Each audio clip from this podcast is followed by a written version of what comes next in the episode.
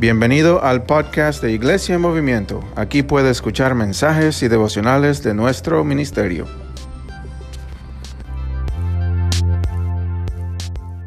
tenerlos ustedes aquí. to have you here today.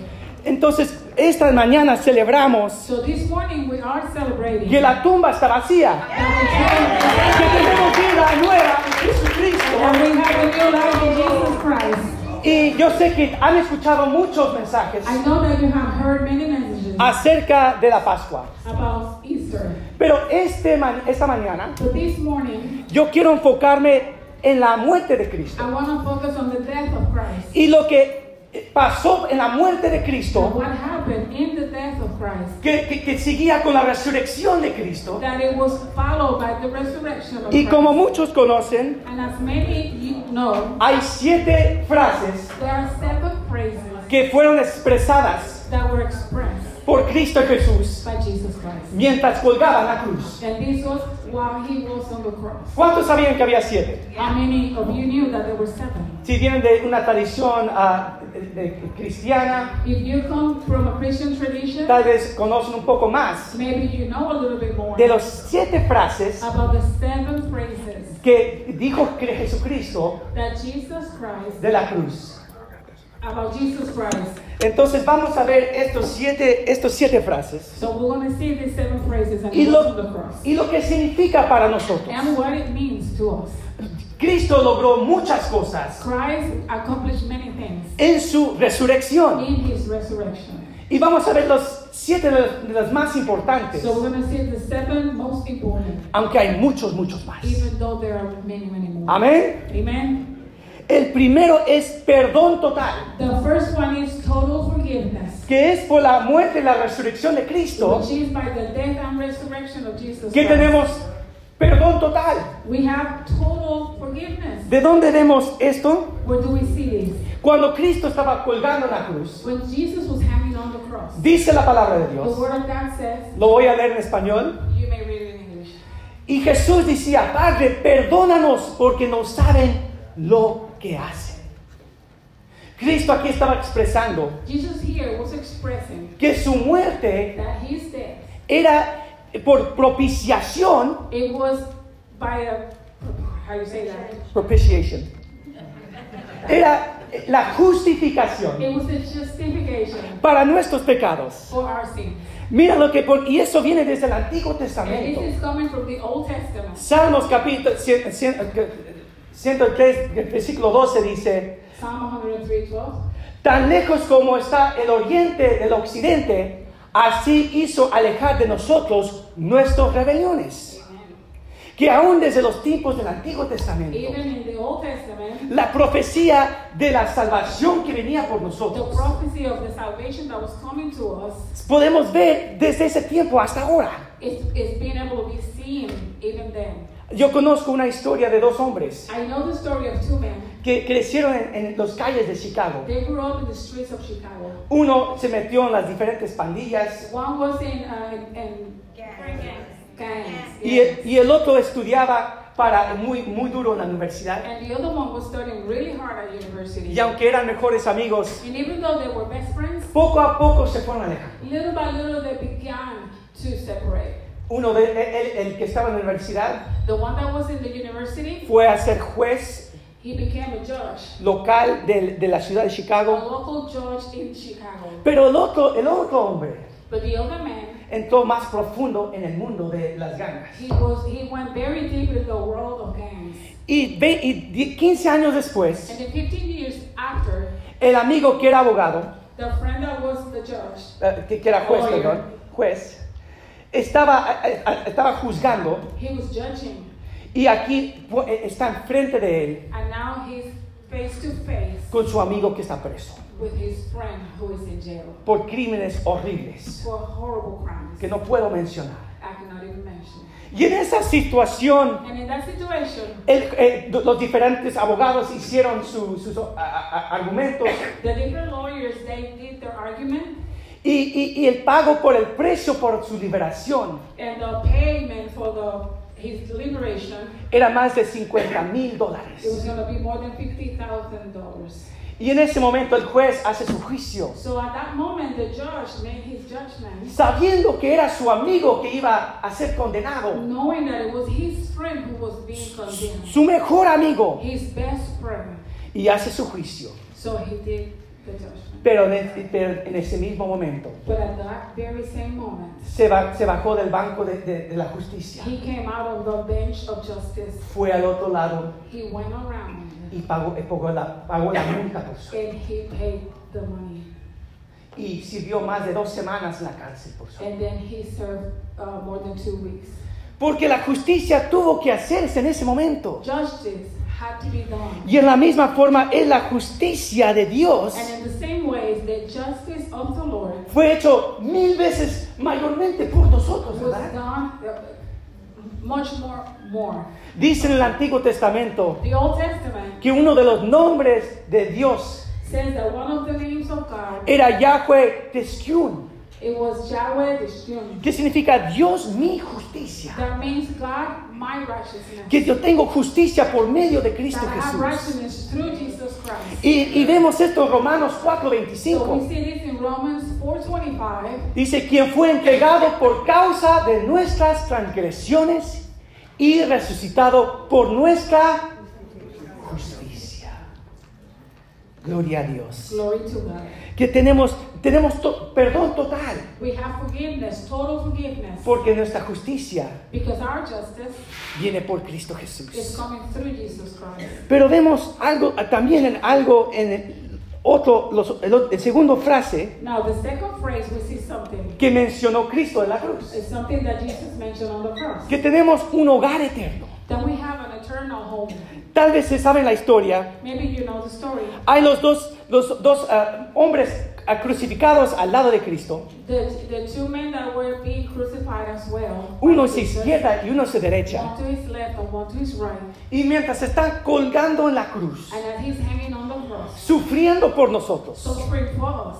uno de ellos mira a Cristo y dice, recuérdame Señor, One of them uh, looks at Christ and says, Remember me cuando estés con tu Padre Celestial. when you are in heaven with the heavenly Y en ese Father." momento estaba declarando So at that moment, he was declaring su fe en Cristo Jesús his faith in Jesus Christ como el Mesías, as the Messiah, como el Salvador. as the Savior. Y le da una promesa en ese And momento, he gives him a promise at that moment, que es nuestra promesa, which is our promise, que tenemos un lugar eterno. that we do have an eternal. Dijo Jesús en Lucas 23, Jesus 4- said in 43. Luke 23, 43, Entonces Jesús le dijo, de cierto te digo, hoy estarás conmigo en el paraíso. Amén.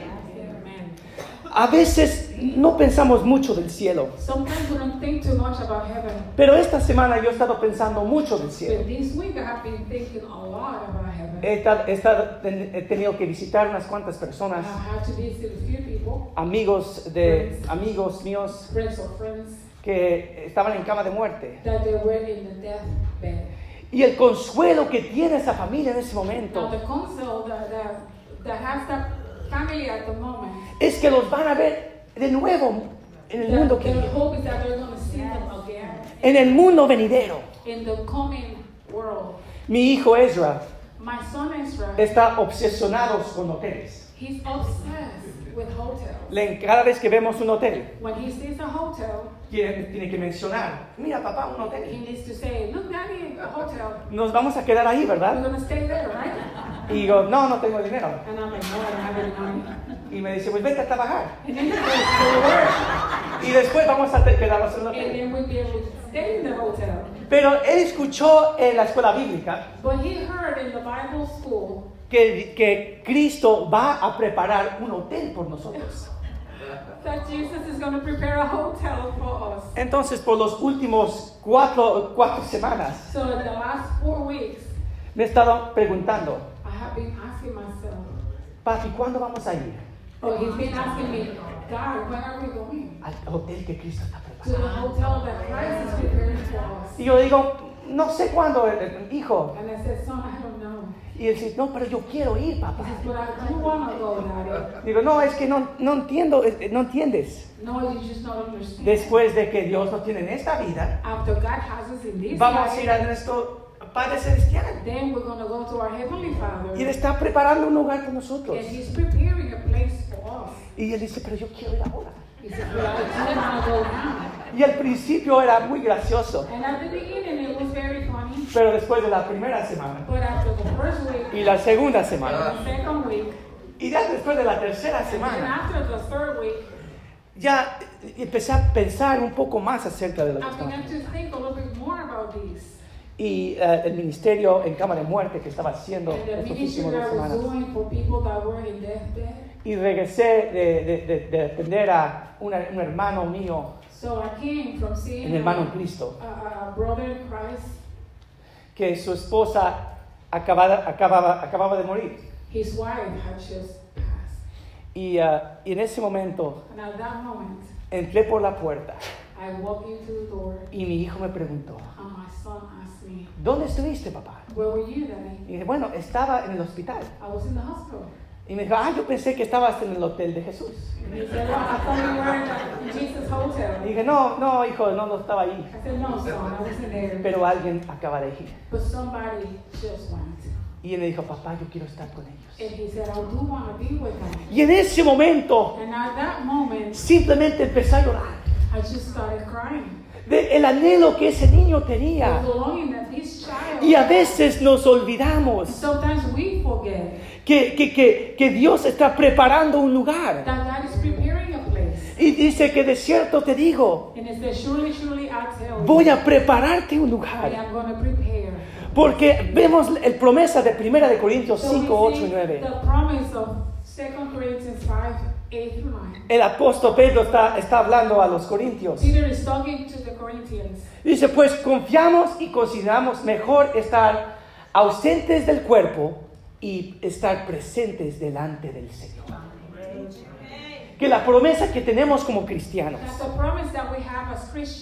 que, que, que el momento que cerramos nuestros ojos en este mundo, That in the moment that we close our eyes in this world, estamos en, un en el lugar eterno.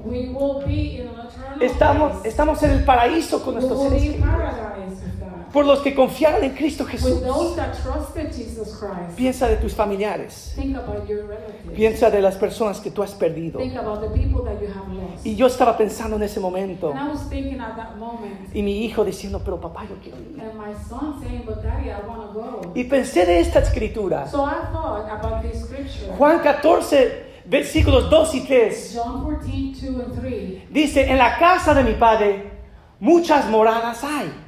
De otra manera, se, se los hubiera dicho, voy pues a preparar lugar para ustedes. Y si voy y les preparo lugar, vendré otra vez y los tomaré conmigo para que donde yo esté, ustedes también estén. Amén. Gloria a Dios. Que la promesa del Señor es un lugar eterno y Dios lo está preparando and God is preparing it. por los que han puesto su fe en Cristo Jesús. And that is for those that have put their faith in Christ. Pero vemos un tercer verdad de, de la Pascua, de, de lo que vemos de las expresiones de la cruz, que nunca estamos abandonados, that we are never forsaken. nunca estamos desamparados. We are never forgotten. Mientras Cristo colgaba en la cruz, When Jesus was hanging on the cross, dice en Mateo 15, versículos 3 y Matthew 4, 15, 34, 34, Y al tercer, a, a las 3 de la tarde, Jesús exclamó a gran voz diciendo, Eloi, Eloi, lama sabachthani, que traducido es, Dios mío, Dios mío, ¿por qué me has desamparado? Y en ese momento vemos la desesperación So at that moment we see the desperation y, y- y el dolor que Cristo sintió por nosotros. Y fue en ese momento que no podemos completamente entender. it was at that moment where we cannot understand fully. separado tanto del Padre por nuestros pecados, He was separated from the Lord, from the Father, for our sins. por- y- completamente alejados de su Padre Celestial, Completely separated from His Heavenly Father, por nosotros, for us. Que había estado eternamente en comunión con su Padre. y He had been eternally in communion with His Father. Y ahora está, está alejado. And now He's away. Sentía, y dice, ¿por qué me has desamparado, And Dios? He saying, Why have you forsaken me? Y, y- y- y es- estaba pensando de esto esta So semana. I was thinking about this this week. ¿Cuántas veces nos sentimos desamparados, How verdad? many times do we feel forsaken? Yo, yo ah, he estado aquí por 10 años aquí I en have clase. Here in Lake Placid for about 10 years. Y como ustedes, yo me he acostumbrado. And just like you, I have gotten used to. Pero tengo familiar que vive en la costa But I have relatives that live on the coast. y a veces voy a visitarlos, estuvimos allí. And then sometimes we go visit, we stay there. Y, y cuando estamos regresando a, aquí a Lake Placid, By this time when I was coming back to Lake Placid, y- y- estaba pensando I was thinking, y diciendo, Señor, Lord, tú no me has desamparado. you have not forsaken me. Mira lo que estás haciendo en este Look lugar. what you're doing in this place. Que Cristo Jesús fue desamparado por nosotros. That Jesus Christ was forsaken for us. Para que nunca tengamos que sentir de nuevo. So that we will never have to feel like that again. Esa es lo que sintió Cristo en ese What, momento. what, that we don't feel what Jesus felt. Y vemos la promesa en Hebreos 13, versículo 5. And so we see the promise in Hebrews 13 5. Dice el Señor, nunca te abandonaré ni jamás te desampararé. Que Él está presente en nosotros, aun cuando nos sen- sentimos desamparados. Even though when we feel forsaken. Porque Él fue desamparado por nosotros. Nunca tengamos cuando conocemos a Cristo Jesús When we know Jesus Christ, sentir desamparados.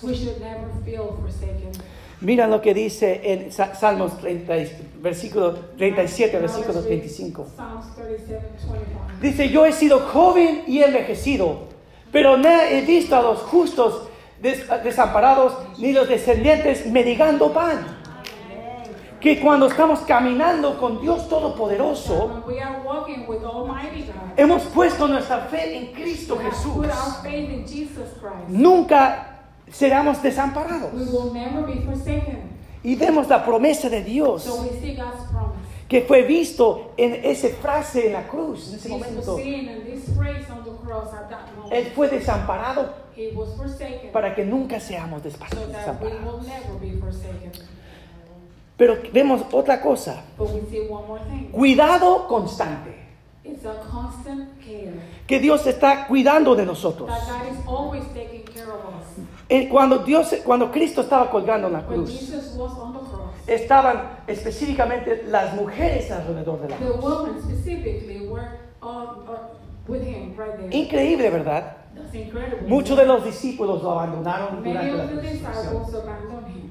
Y después, cuando estaba siendo crucificado, But when he was being crucified, estaban estas guerreras de Dios. these warrior women of God Estaban unos cuantos discípulos, were there and some disciples as well. pero muchos no estaban ahí. But many there. Y está a punto, estaba eh, a punto de muerte. And he was about to die. Y dice la palabra de Dios, And the word of God says, Juan capítulo 19, John versículo 19, 26, cuando Jesús dio a su madre y al discípulo quien amaba, que era Juan, él de, de- de- pie junto a ella, dijo a su madre, mujer, he aquí tu hijo. Pues dijo al discípulo, he aquí tu madre. Y desde aquella hora el discípulo la recibió en su casa. ¿Qué está pasando en este pasaje? What's happening in this passage? Aquí Cristo sabe que está muriendo. Jesus Christ knows that he's dying. Sabe que su, su madre ha estado con él. He knows that his mom has been with him Así eh, eh, como una- un discípulo de Cristo as a Jesús. disciple of Jesus Christ. Con las otras mujeres, las guerreras de With Dios. Pero aún en su sufrimiento, But even in his suffering, él tenía una responsabilidad. he had a responsibility Que alguien cuidara de su madre. To have somebody taking care of his mother. Y hay, hay unas personas que toman este pasaje y dicen, mira, ella era, necesita ser glorificada. and, and they say, oh, she should be glorified. Mira, Dios, Cristo le está diciendo, aquí está tu, tu madre. Look, Christ is saying, here's your mother. Glorifíquenla, Glorify her. honrenla. Uh, honor her. Unos hasta dicen, oren a ella. Some even say, pray to her. Pero eso es lo que no, lo que, no es lo que, está, lo que está diciendo Cristo. But that is not what Jesus Christ is saying. Cristo está diciendo a Juan, el discípulo, What Jesus is saying to the disciples me estoy muriendo. is, I am dying. Y ahora pongo en tu carga, Now I'm placing in your care mi querida madre. my beloved mother. Cuídala como si fuera tu madre. Take care of her as if she was your own. Y mientras estudiamos la historia cristiana, So as we study the Christian story, los que ah, dicen que, lo- que Juan desde ese momento they say that John, from that moment, recibió a la madre de Cristo did receive Jesus' mom, y, y vivió en su casa por and muchos she años. lived in his house for many years. Partici- Participó en la, en la iglesia primitiva, She participated in the primitive church, en todo lo que estaban haciendo, levantando la in iglesia. Happening as raising the church. Y aún dice que tuvo, ah, que, que- que- que tuvo una, una vida muy larga. And it says that she had a very long life. Pero me quiero enfocar en esta verdad. But I do want to focus on this truth. Que aún en su sufrimiento, en su lugar de necesidad más grande, That even in his suffering, when he was needed the most, quería que había cuidado constante he wanted constant care por la persona que él amaba como su madre en este mundo. uh, for the mother that he loved as for the person that he loved as a mother in this world. Y es una representación para nosotros This is a representation for us del amor que Cristo tiene para nosotros. of the love that Christ has for us. De- del- del- del cariño constante que tiene The love that he has constantly para cuidar de to nosotros take care of us en nuestro momento de mayor necesidad. in our moment of more most need. Y yo no sé en qué forma necesita ese cuidado esta I mañana. don't know how you need that care this morning, Pero la- hay- aquí vemos la promesa de la palabra de but Dios. we have the promise. We see the promise in the Word Que cuando ponemos nuestra fe en Cristo, that when we put our faith in Christ, Dios Todopoderoso God Almighty, nos tiene su ma- mano He extends His con, hand con su cuidado constante. with a constant care. Y eso es la promesa del Señor. And that's a promise of the Word. Podemos ver muchos más pasajes. Pero quiero que enfocamos en el número 5. but let's focus now on number five. Hay expiación completa. ¿Qué significa expiación? What does atonement mean? Es una palabra teológica, It's a theological word. una palabra grande a It's veces. a big word sometimes. Unas personas lo usan a veces para confundir a ciertas Some personas. people sometimes use it to confuse other people. Y dicen, yo no entiendo eso. And sometimes you say, I don't understand that. Pero es una idea muy simple. But it is a very simple idea. Porque en el Antiguo Testamento In the Old Testament, necesitaban, eh, eh, entraban en un pacto. they, they used to have a covenant. Y en ese pacto And in that covenant, decían, yo voy a hacer esto they were saying, I'm to do this, y tú vas a hacer esto. and you're to do that. Y si yo, y si yo no cumplo con mi, mi parte del if I pacto, fulfill my part of the covenant, va a haber ne- que nece- hay una necesidad then there is a need de un sacrificio of a sacrifice por lo que ha pasado, about what happened.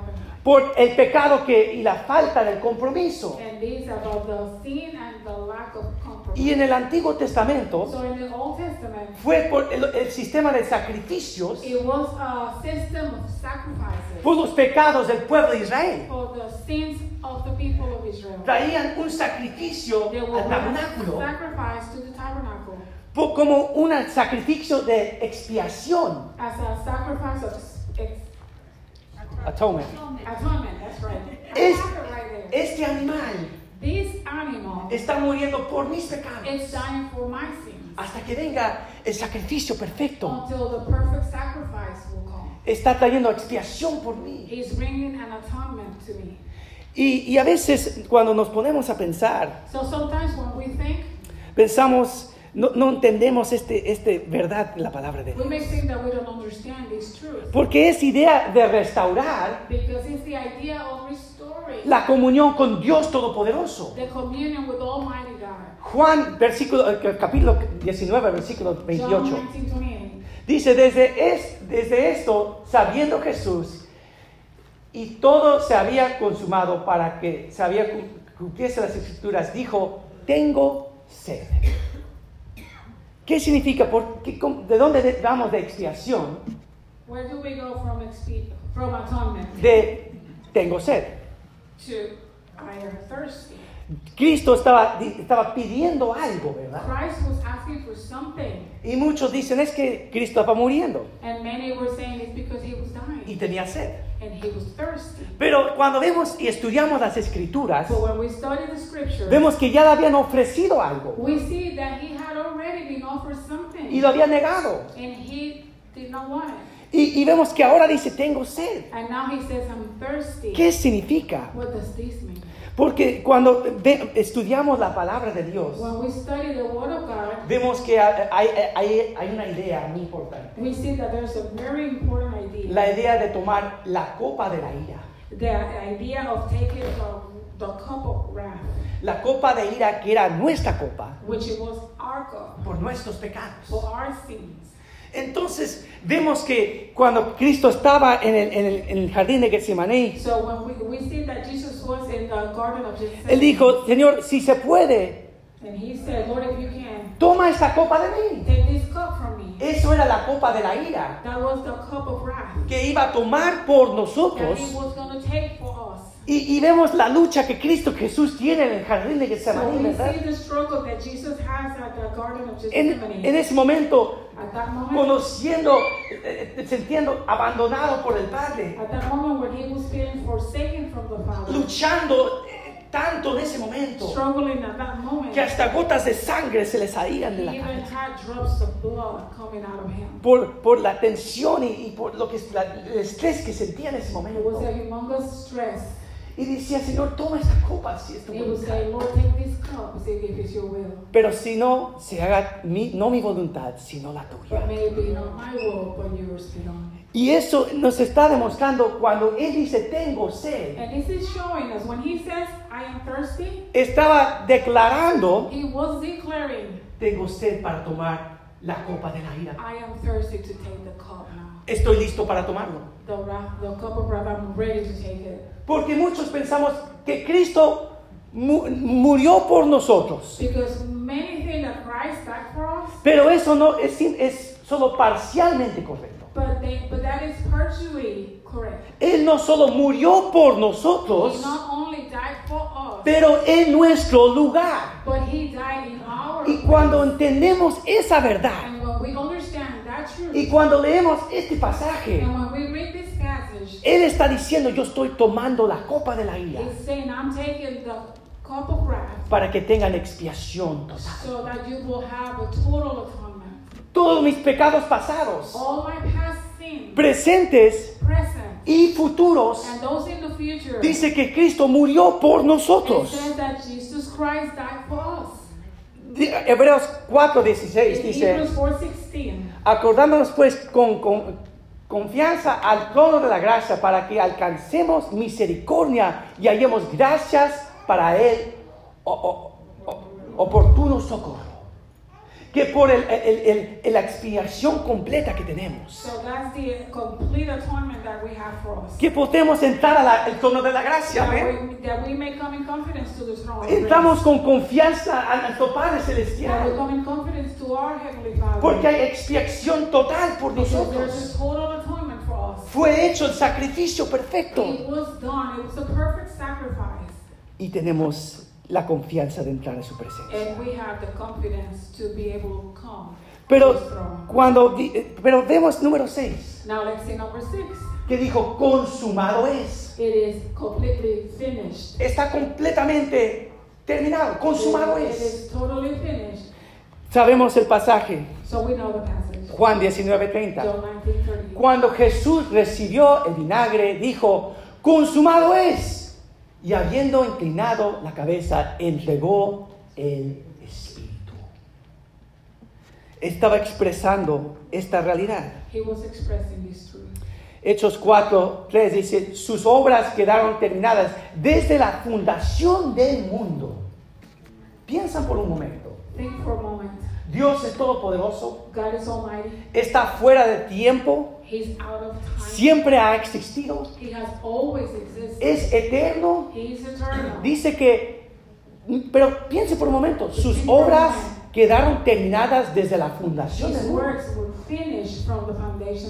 ¿Cómo es posible? How is that possible? Porque Cristo, eh, el sacrificio de Cristo fue para desde el pasado al presente Entonces eso significa que en su gracia soberana So that means that in His sovereign grace, conocía todo lo que iba a hacer, He knew all that He was do, todo lo que estoy haciendo en este momento all that I'm doing right at y this todo lo que va a pasar en el futuro. and everything that is going to happen in the future. Y si la obra de Cristo, como dicen Hebreos en este pasaje, passage, fue terminada desde la fundación del mundo, that it says that it was finished from the foundation of the world, dice que hay, hay- está es consumado es, it says it is finished totalmente. totally. Y a veces no, no nos damos cuenta de esa realidad. we don't realize that truth. Cuando conocemos que todo fue hecho, When we know that everything was done, planificado, planned, desde, en la gracia soberana de Dios, the, grace of God antes, desde la fundación del mundo. from before the foundation of the world. Lucas 6, 20 23 y 29. John, John 6, 28. Dice, aquí vemos cómo Cristo está hablando acerca de sus ovejas.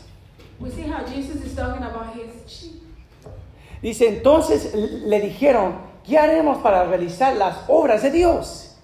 Y respondió Jesús y le dijo, esta es la obra de Dios, que crean en que, en que en aquel que le ha enviado.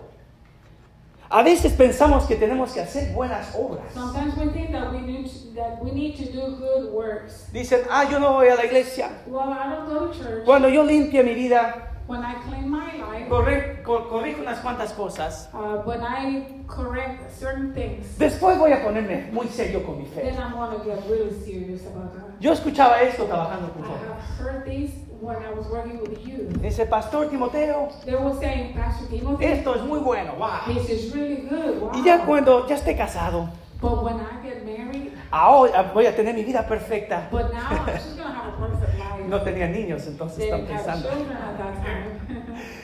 Y dicen, y ahora now they say, voy a limpiar mi vida por they dice. were saying, now I want to clean my Y después voy a presentarme a Dios. Now I want to clean my life for my children, and then later I will. Pero no es por las obras, But it is not by words. pero por la gracia todopoderosa de Dios. is by the grace of the Almighty Y, God. y aquí vemos a los, los, los judíos viniendo a So Cristo we see the Jewish coming to Christ. Y dicen, ¿qué, qué son las obras que tengo que and they realizar?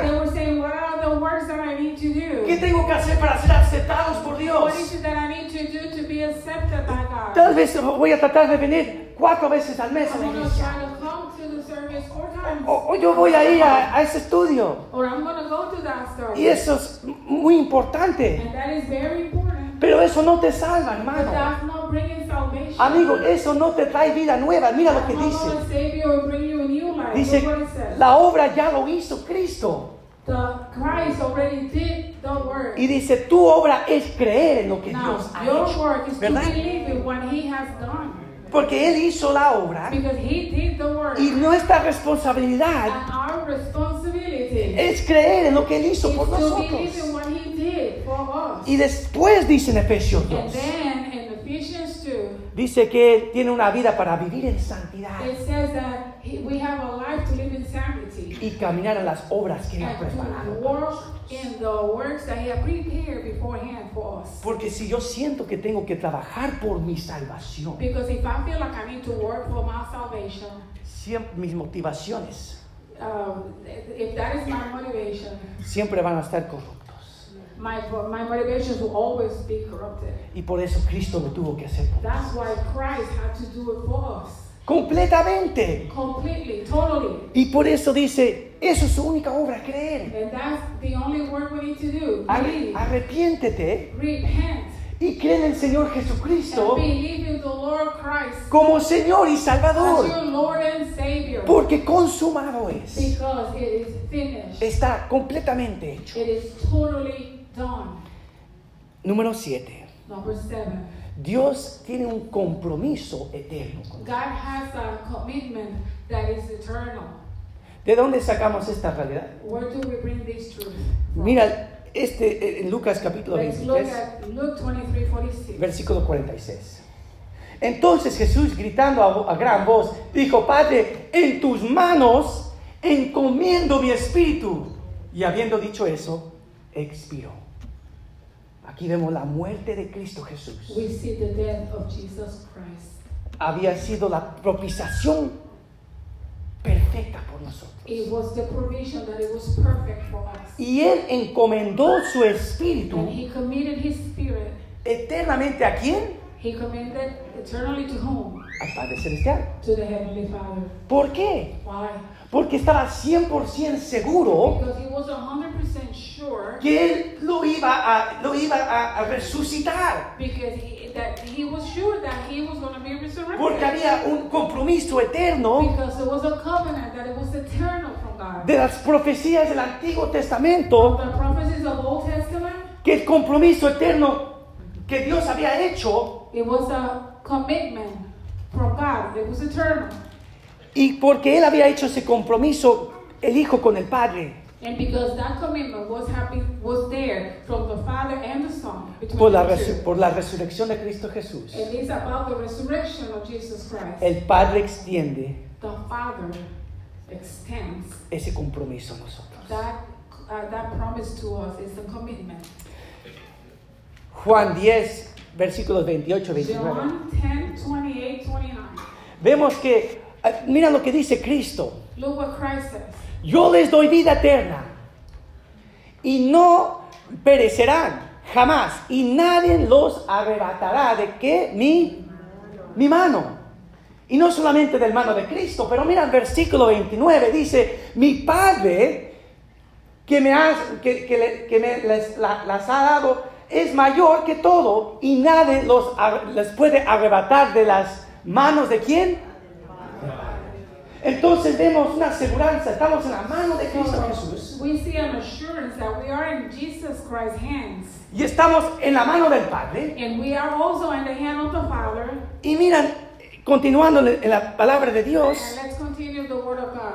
Primera de Corintios, segunda de Corintios, Corinthians 1. 1, 2, es también quien nos ha sellado y ha puesto como, como, como garantía el Espíritu en nuestros corazones. Entonces, aquí vemos tres sellos. So we see three things happening here. En la mano de Cristo, The hand of Christ, en la mano del Padre in the hand of the Father. y tercero, sellados por el Espíritu Santo. Amén. ¿Y quién nos arrebatará, del- nos arrebatará del mano? Diga nadie. ¿Quién nos arreba- arrebatará del mano del Padre? ¿Y con quién, en quién estamos sellados? En el Espíritu. Y yo no sé eh, para ustedes amigos, And I don't know about you. pero eso me da una confianza That gives me such a confidence de que yo puedo vivir mi vida para Cristo Jesús, aún con todos mis fracasos Even though with all my y mis faltas and all my faults y mis debilidades. and my, my weaknesses, Y tengo la confianza y la presencia de Dios I have the confidence in the presence of como God la garantía del Señor. with the guarantee of the Lord. Me encanta lo que dice el, el doctor pastor J.D. Greer. Dice, nunca renuncia- eh, renunciarás a tu vida en obediencia radical hasta que estés radicalmente seguro del compromiso radical que Dios tiene contigo. Amen. ¿Saben lo que significa, hermanos? You know? Que cuando yo me doy cuenta de que Dios está radicalmente comprometido en nosotros, committed, committed, yo puedo dar mi todo al Señor, I can give everything to the Lord. ¿verdad? Amen. Y aunque debemos dar nuestro todo siempre, And even though when I try to give my all, always, eh, eh, cuando yo me, me enfoco en esta realidad, when I focus in this reality de, de este compromiso radical que Dios tiene con nosotros, of this, and I forgot again, commitment, of this commitment, yo puedo dar mi todo. I can give my all. Y hay personas que ven este pasaje. And people see this passage, y, y esto se llama, es una de las doctrinas de la gracia. And this is one of the doctrines of the grace que se está desple- desplegando por todo el mundo de that is nuevo. going all around the world, Que tenemos este- esa confianza. Y hay personas que tal vez digan, And there may be some people that could be saying, bueno, entonces si yo tengo esa confianza, ese compromiso, Commitment, yo, yo puedo vivir como me da la gana. then I can live however I want ¿Verdad? to. Pero hermanos, cuando realmente conoce la gracia de Dios When you really know the grace of God, y más y más el compromiso que Dios tiene and para nosotros, us. más quiero dar de mi vida, más quiero dar de mi sacrificio al Señor, porque Él ha hecho un compromiso radical conmigo committed himself with me. Y yo puedo dar mi todo al Señor, And I can give mine all to him. sabiendo que me ha salvado radicalmente. Knowing that he has saved me and this is right with me. Y, y- y- y cuando vemos este, estos tres, siete verdades When we see these seven truths y, y pensamos de la cruz and we think on the cross y pensamos de la tumba vacía, and we think about that empty tomb, quiero enfocarme en tres diferentes personajes then I want to focus on three different que estaban mirando a Cristo desde la cruz. Conocemos a los fariseos y los escribas que no creyeron en Cristo como Señor y Salvador. Y, y eran los, eran, en- eh, eh, entonces ellos eran el número dos, estaban decepcionados. They were um, this. Disillusioned. Oh, it's in Spanish both. Sorry. Disappointed. They were very disappointed. number two. Estaban decepcionados. ¿Por qué? Why? Porque ellos pensaban Because they were thinking que el Mesías that the Messiah iba a ser diferente. was going to be different. Iba a ser un conquistador. They thought he was going to be a conqueror. Iba a destruir a Roma. That he was going to destroy Rome. Iba a restaurar el trono de David. That he was going to restore the throne of David. Y aunque Cristo viene de nuevo, So even though Christ comes again, no, no, no en burro y en palmas, uh, and he's not to come in a donkey, uh, pero, en un, pero en, en un caballo blanco y but espada, in a white horse and a sword. en ese momento At that moment, vino para hacer la obra he has come to do the work para nuestra salvación. for our salvation. Pero ellos estaban decepcionados. But they were deception. They were disillusioned. Estaban decepcionados. Y dese- desilusionados, perdón. Pero vamos a ver el número uno. So let's see number one. Ve- Vemos a Pancho Piloto. y- Pancho Piloto. No Pancho. Piloto. Pilato. Ha sido una semana muy larga. It's been a long week. Pilato. Señor, ayúdanos, Señor. Los romanos. Los romanos. The Romans. Ellos estaban indiferentes. They were indifferent. E- A ellos no les importaba. ¿Quién era este Jesús? They didn't care who was Ellos querían guardar el poder They only wanted to keep the power que César les había dado. that ¿verdad? Caesar had given them. Y, hay, y, y- y vemos, y, y ellos no les importaba este Cristo de Nazaret. So they Cristo didn't de hear about this Nazaret. Christ of Nazareth.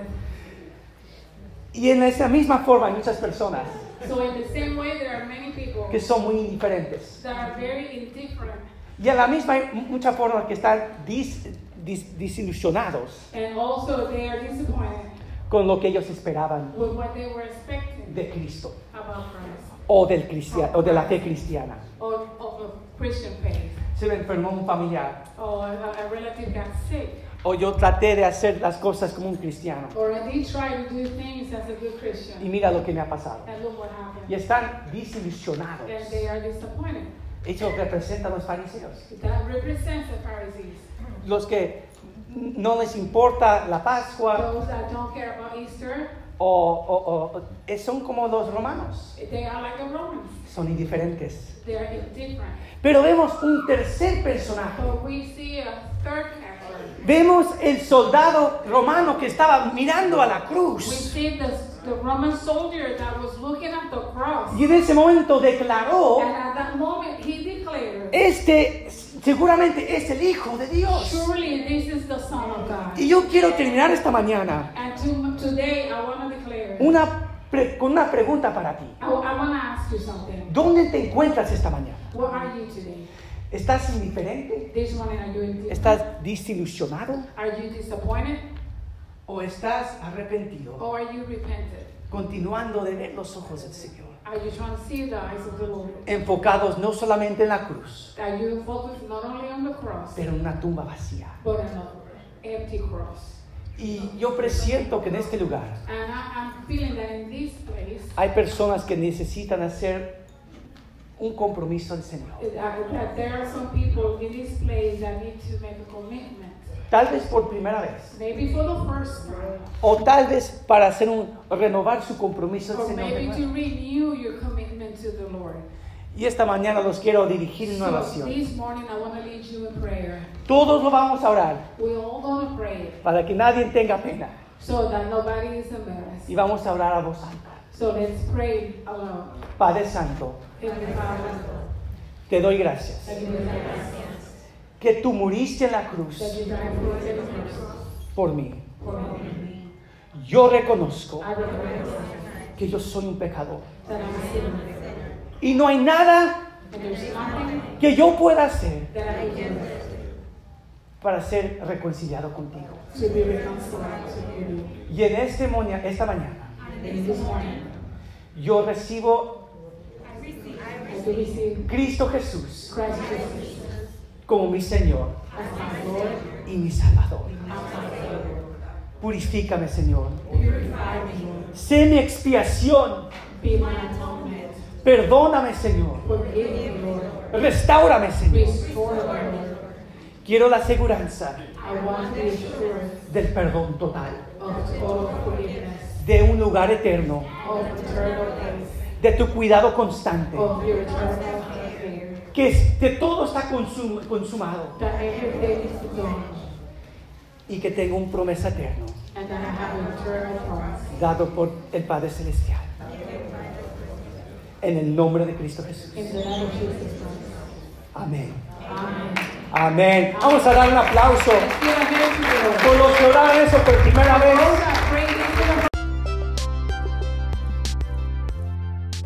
Gracias por acompañarnos por este podcast. Por favor, compártelo con sus familias y amistades y que Dios los bendiga.